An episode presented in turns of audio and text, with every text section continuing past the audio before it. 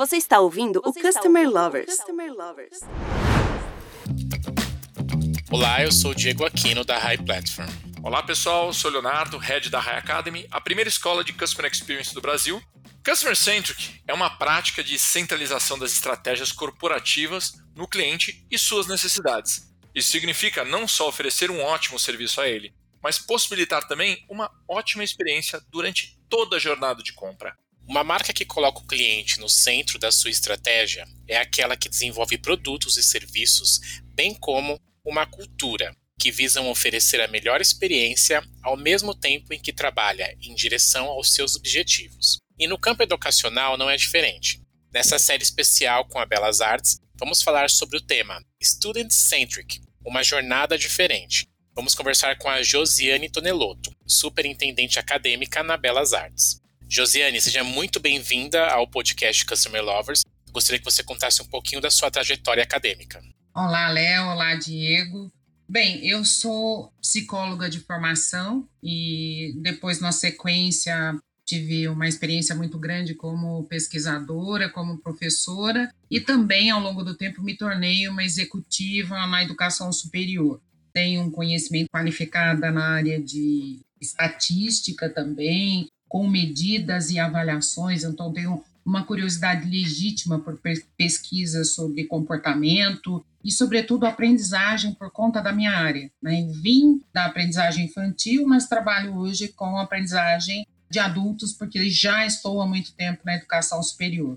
Gosto muito de tecnologia, tenho trabalhado também com tecnologia em favor da educação na formação de professores e tem sido um grande desafio trabalhar na Belas Artes, em que eu tenho que conciliar a vida dos estudantes com toda a parte artística, mas tenho que pensar em estratégias que são extremamente objetivas para que eu consiga acompanhar o desenvolvimento desses estudantes e garantir que ele adquira as competências que ele precisa ao longo da sua formação. Então, é um pouco disso que eu tenho feito, tenho estudado e tenho trazido para Belas Artes essa minha experiência uh, com avaliação, com mudança, mudança na gestão acadêmica, mas em favor da formação do aluno nessa uh, em relação ao que ele precisa para vencer né, em economia criativa, com voltado para empreendedorismo, enfim, daquilo que ele vem buscar na escola. Muito bom, Josiane. E vamos começar com um conceito básico aqui. Na sua opinião, qual a diferença entre o aluno e o cliente? Bem, eu considero que o aluno ele é um cliente, porém um cliente de um produto que adquire um produto muito especial. Diferentemente de quando você compra algo e leva para sua casa e imediatamente observa se existe algum defeito, se existe alguma é, dificuldade no uso, né, que é algo imediato, um estudante é um cliente que compra um produto que vai ser entregue a ele entre dois e seis anos, se a gente pensa na educação superior como um todo. Então, ele só tem o final da entrega desse produto ao longo de um período muito grande. E é como se ele comprasse né, um, passaporte para o seu futuro. E quem é o responsável por elaborar e fazer os vistos desse passaporte é a instituição de ensino. Ele é alguém, sim, que deve ser sempre o centro do processo, né? ele não pode ser considerado a parte ou a margem, então por isso os conteúdos não são o centro, e sim as necessidades do aluno, mas como um cliente muito especial. Então eu vejo a educação como um setor, vamos dizer, da indústria, mas que é muito especial, porque a entrega que ela faz, a educação faz, é muito diferenciada, na minha opinião. Então, ficamos com um cliente provando né, este produto uh, durante muito tempo. Né? Então, tem uma, uma experiência dele, uma experiência de aprendizagem que é extremamente relevante. Né? Então, ele, quando encontra alguma dificuldade com esse produto, ele está, ao mesmo tempo, inserido num processo em que a escola tem que ser suficientemente alerta né, e ter mecanismos para identificar, inclusive, quais são os motivos pelos quais este então produto o desagrada ou oferece algum tipo de dificuldade. Né? Então, ele não é algo imediato, às vezes não depende dele, né? Ele entrega a outro a decisão dessa aquisição. Então ele é um cliente que veio porque foi influenciado por alguém e que fica na escola às vezes com um tempo, vamos dizer, com muitas dúvidas daquilo que está fazendo. Então é, é especialíssimo o produto, é muito é um produto muito diferente, né? Então ele é um cliente sim, porque ele tem que ser, ele tem que estar satisfeito em todos os aspectos, não só em relação à educação que lhe é dada, né?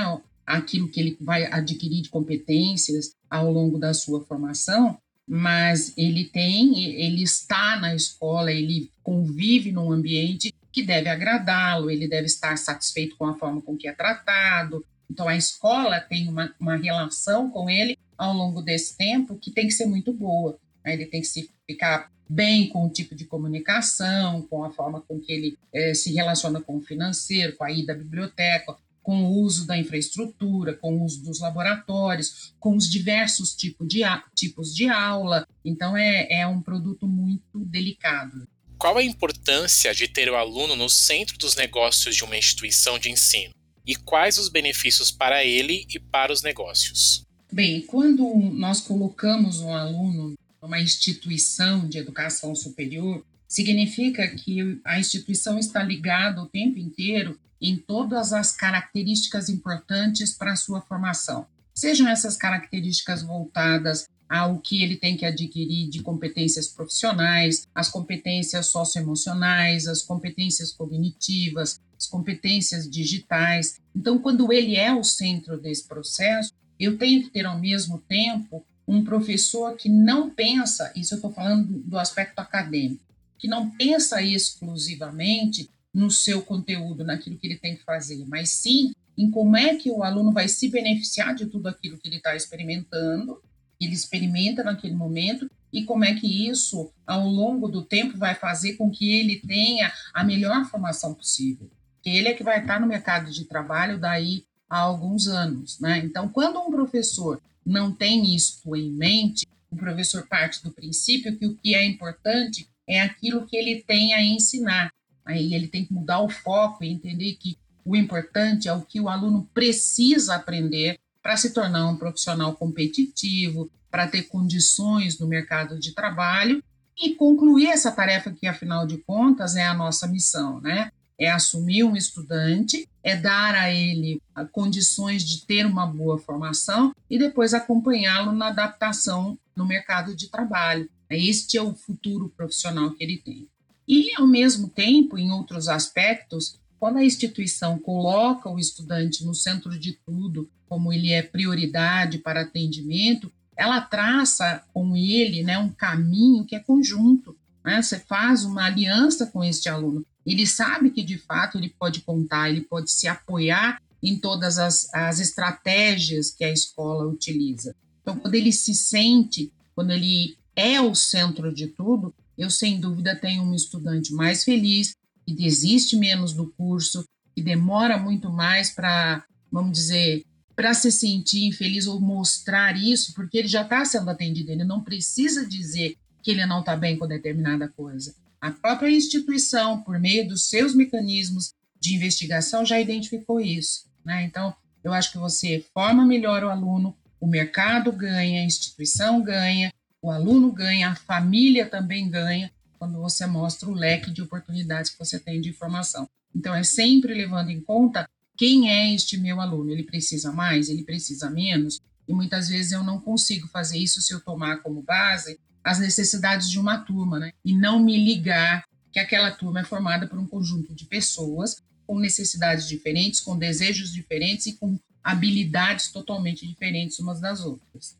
Josiane, quais estratégias a Belas Artes aplica para manter o aluno no centro do negócio? Ou seja, para manter toda essa estratégia que você acabou de comentar de forma prática? Bem, Léo, nós temos utilizado muitas medidas né, para entender esse comportamento do aluno, temos feito uma, uma formação também dos professores, mostrando a importância disso, em como é que, o que é que eu priorizo, ou como é que eu deixo esse aluno como protagonista da sua própria carreira.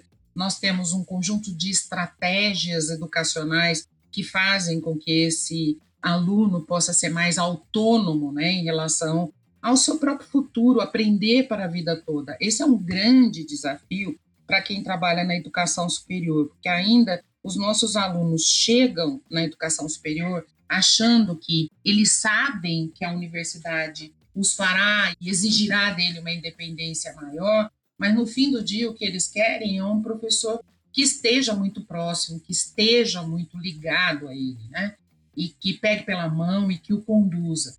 E eu acho que a Belas Artes, ela procura, por meio das atividades que são adotadas, do preparo dos seus professores, do nosso dia a dia, é fazer com que esse estudante seja o mais cedo possível capaz de ser autônomo, de definir os seus caminhos, de construir a sua própria trilha de aprendizagem em meio a uma série de oportunidades que lhes são oferecidas, como cursos extras, como atividades extras, né? Nós temos aí algumas semanas que procuram já logo desde o início é, da entrada do aluno na escola aproximá-lo do mercado de trabalho. Existe uma conversa constante com o mercado, né? Então, à medida que eu faço isso, eu torno esse aluno capaz de tomar mais decisões, eu dou maiores condições para que ele seja autônomo e para que ele seja independente. Temos um exemplo, como exemplo, um projeto chamado BI em Cena, que eu acho um dos nossos melhores projetos, e consiste em quê? Em trazer ele é um, um, programa voltado, consiste em aulas semanais, às vezes duas, às vezes até três, com pessoas fora da grade curricular, então é uma atividade extracurricular em que artistas né, e pessoas do meio cultural, produtores e tal, aparecem e dão uma aula para os nossos alunos, contando da sua própria experiência, falando das dificuldades que encontraram, das alternativas que acharam ao longo da sua carreira. Então, acho que isto faz com que o aluno ele saia daquele lugar simplesmente que é o de receber instruções em disciplinas, mas que ele comece a ter críticas sobre o mundo que ele escolheu. Né? Então, ele busca alternativas e ele entende com exemplos, com trocas, né? e nós já recebemos muitos atores e atrizes maravilhosos que vêm e contribuem muito. É um projeto que eu considero vencedor e que eu não conheço nenhum projeto nas escolas de artes que eu conheço do Brasil, né?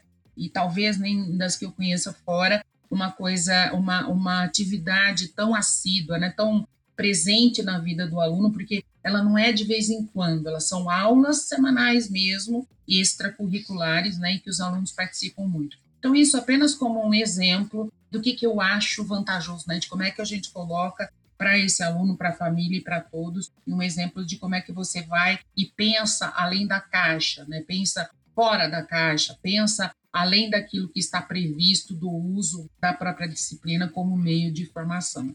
Josiane, como isso é replicado para as outras áreas da instituição para que toda a jornada do aluno seja de excelência? Esse exemplo que eu dei, de certa forma, nós temos diversos projetos nos muitos cursos, né? Então, nós temos muitos concursos, nós temos três semanas ao longo do semestre, três semanas dedicadas exclusivamente ao aumento do repertório do aluno para coisas que sejam além da sala de aula. Né? Então, são ensaios, são disciplinas extras, são cursos extras que nós oferecemos para o nosso aluno para que ele adquira este repertório. Então, ele participa de concursos, ele participa de jogos, ele participa de cases, né? Então, muitas vezes, numa dessas semanas, vem uma determinada empresa, então vou dar um outro exemplo com jogos. Uma empresa que traz um problema a ser debatido e os alunos, por exemplo, de design gráfico vão estudar esse problema ao longo de um período e apresentar soluções é, lá na outra semana destinada a isso. Então, são práticas fora da sala de aula. Isso para especificamente para gráfico, para arquitetura, nós temos outras propostas, muitas vezes projetos, muitas vezes o um encontro com instituições externas. Nós temos neste momento uma, um escritório né, de, de arquitetura italiano bastante influente que traz e faz semanalmente também uma interação com os alunos e mostrando um pouco disso fora. São escritórios que têm representatividade mundial. Então, é, a Belas Artes se preocupa muito em fazer com que este aluno seja o executor, que ele entre em contato logo no início do curso com as coisas que ele pode fazer, aproximando-o da profissão e ao mesmo tempo que a gente traz o mercado para dentro da escola. Porque na área da economia criativa é muito importante que a gente torne este aluno empreendedor. É um grande percentual a chance que um aluno desta nossa área de economia criativa se torne ele mesmo seu próprio patrão, né, ou tem o seu próprio negócio, é, de, é 3,6 vezes maior que uma outra carreira tradicional. Então, se nós não fizermos isso em todas as carreiras, né, foram alguns exemplos que eu dei, é como se faltasse uma das partes na nossa formação. Né? Estas, todas essas áreas que vão que tra trabalham com produção de cinema, com vídeo, com livro, com softwares, com games, com cinema, com música, todas elas são muito dependentes dessa veia empreendedora e nem todo aluno consegue isso. Aliás, isso é um problema do brasileiro, que é muito criativo, mas ele não é tão empreendedor quanto criativo. É uma das grandes barreiras que nós temos hoje, né? O Brasil é um país de criativos, mas não necessariamente de empreendedores haja visto o nosso número de patentes no país. Ele é muito baixo. Então, o que a gente quer é que essas ideias não fiquem só, não sejam só ideias, mas que elas possam efetivamente se tornar em produtos e que esses produtos sirvam de meio, né, como meio de vida, como meio de trabalho, como meio profissional para os nossos estudantes e que eles sejam bem-sucedidos nisso. Josi, qual métrica é usada para medir a satisfação dos alunos e o que é feito com esses resultados? É, eu tenho algumas pesquisas que são chamadas pesquisas de engajamento, algumas coisas inspiradas no que existe fora do Brasil e algumas coisas da, da nossa própria criação na escola, em que a gente pode acompanhar. Então, eu sei como é que esse aluno se, como é que ele está entendendo e, e respondendo às atividades que são propostas, às provas, à avaliação, se ele gosta ou não dos professores. Então, é, é são diversas medidas Algumas são usadas todo semestre, algumas são usadas duas vezes ao semestre, algumas compreendem até ex-alunos, para que a gente possa entender o que aconteceu lá atrás, não repetir alguns erros. E essas medidas são sempre trabalhadas com os coordenadores. Então, existe uma análise muito grande, potente desses dados, nós transformamos isso em, em dados de consumo, na verdade, transformamos esses dados em informações que são devolvidas para os coordenadores e podem aí fazer os ajustes necessários. Então, desde correção de rumo com o professor até o ajuste de algumas tarefas daquilo que o aluno acha mais importante ou que ele considera como ponto positivo ou negativo do seu curso. Então, assim, hoje nós trabalhamos muito com medidas, né, com os resultados dessas medidas e com a transformação desses dados em conhecimento necessário para que o professor possa tomar uma ação mais eficiente. Então, ele não observa apenas, mas eu tenho esse extrato e aí a gente desencadeia um conjunto de ações. E isso diz respeito a tudo que se imaginar, desde ambiente até condições de aprendizagem, até o desempenho do professor, até o uso da biblioteca, até o tipo de atividade que ele experimenta, a periodicidade com que as avaliações são feitas. Então, eu diria que o aluno tem um espaço muito grande para manifestar se gosta, não gosta, se está ou não adaptado, e a escola está muito atenta para isso. Então, tem pesquisa de engajamento, pesquisa de avaliação do docente, pesquisa de avaliação do próprio ambiente, pesquisa. No ano passado, nós fizemos cinco pesquisas ao longo do ano para conhecer um pouco dos, de como os nossos alunos estavam se sentindo ao longo da pandemia. E foi valiosíssimo, porque nós mudamos uma série de estratégias de aula, inclusive, baseados nos sentimentos que os nossos alunos traziam. Né? Então, saber se ele está se sentindo mais isolado, se ele está deprimido ou não. Então, temos aí diversas análises, análises de clusters, né, com comportamentos definidos, o que, que eu espero do aluno que tem este tipo este padrão de comportamento. Isso nos ajudou a criar atividades, a remodelar algumas estratégias de aula já, é, vamos dizer, consagradas ou que a gente usava dando espaço para isso, a incentivar que os nossos professores tivessem um espaço nas suas aulas para que os alunos pudessem falar da pandemia. Eles nos pediram isso, né? Então foram diversas coisas, pesquisas sobre nestas mesmas pesquisas sobre as condições de saúde, se estavam procurando fazer exercício físico ou não. Isso possibilitou que fizéssemos uma série de palestras sobre bem-estar, sobre como melhorar a qualidade de vida dos nossos alunos, e eu acho que nos ajudou muito. Eu acredito muito na força e a transformação dos dados em informação tem, né? Então eu, eu posso agir com muito mais segurança quando eu tenho esse conjunto de dados e de informação na sequência. Josane, você acredita que manter os alunos no centro dos negócios os fazem promotores da marca? Por que isso? É, porque eu acredito, eu acredito que sim. Ele é o centro, ele leva para sempre, né? Eu estou acabando agora de fazer uma, um trabalho com os ex-alunos e vejo quão grande é a ligação que eles têm com a marca Belas Artes. Então, quando o aluno sai satisfeito, ele é capaz de recomendar a escola, eu acredito que para pelo menos cinco ou seis outros alunos que vêm, né, por intermédio do retrato bom que ele faz com a escola. No entanto, quando ele sai infeliz da escola, que ele não sente isso, ele não se sente tratado como o centro das atenções, ele desenvolve com a própria escola e com a marca uma relação ruim e que impede a vinda, sem dúvida nenhuma, de um número muito maior de alunos. Né? Então, eu vejo que estar plenamente satisfeito com a forma com que é tratado, com que ele é engajado, é sem dúvida um elemento de promoção de qualquer marca, né? E que você cria, no meu entendimento, uma fidelização. Então, eu aquilo vai me acompanhar e para uma escola isso é especialmente importante. Colocar o carimbo da Belas Artes na vida significa levar este carimbo para a vida toda. Então, ele tem que se orgulhar disso, ele tem que manifestar o seu orgulho, e quando ele manifesta o seu orgulho, ele promove a sua marca. Nesse episódio, conseguimos desdobrar as diferenças entre cliente e aluno e como lidar com cada um dessas pessoas de formas distintas.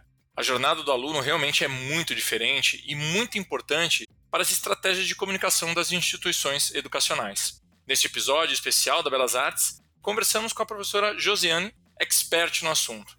Obrigado, Josiane, por compartilhar a sua visão do mercado educacional com os nossos ouvintes. E agora eu gostaria que você passasse uma mensagem final para eles. Obrigada, Léo. Obrigada, Diego. Eu tenho trabalhado muito com pais e com os próprios estudantes que muitas vezes têm muitas dúvidas a respeito das escolhas que fazem em relação a essas profissões que estão mais ligadas à economia criativa. Muitos pais chegam em conversas que nós vamos mantendo ao longo do tempo com a dúvida se o filho vai conseguir é, ter um bom desempenho profissional né, em relação a, a ter um retorno financeiro quando escolhe um curso, por exemplo, de cênicas ou um curso de música. E a conclusão que eu chego é que são apresentados para profissionais dessas áreas, que nós já falamos né, neste tempo todo, cinema, vídeo, produção de tudo que diz respeito a design, tudo que diz respeito à arquitetura,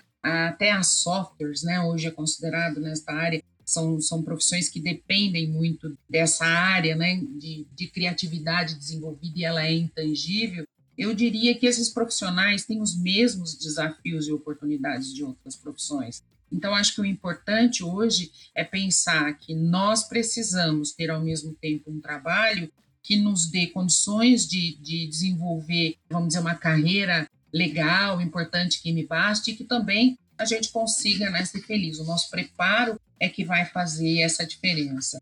A economia criativa tem uma importância muito grande, um papel muito grande. E as escolas que se especializam nisso, elas têm uma grande vantagem, porque no meu entendimento, com a mudança que nós vamos viver de, sem dúvida nenhuma, no cenário do trabalho, os profissionais que usam mais essas habilidades como criatividade e a capacidade de resolver problemas, são aqueles que mais dificilmente serão substituídos pelas máquinas. Então, eu acredito muito que esse nosso mote principal, que é trabalhar com criatividade, faça com que os nossos alunos tenham um diferencial muito relevante para sobreviver a esse mercado tão complicado, tão difícil nos nossos dias. E eu tenho certeza que nós fazemos isso na Belas Artes com muito esmero e com muito cuidado em todas as atividades que são oferecidas para os nossos alunos. mais uma vez. Obrigado, Josiane, por compartilhar. E o pessoal que está nos acompanhando, acesse nossos canais sociais, como Spotify e YouTube. E até os próximos episódios. Obrigado, gente. Você acabou de ouvir o Customer Lovers, o podcast da High Platform. Dá uma acessada no nosso Insta e se liga no conteúdo que rola por lá.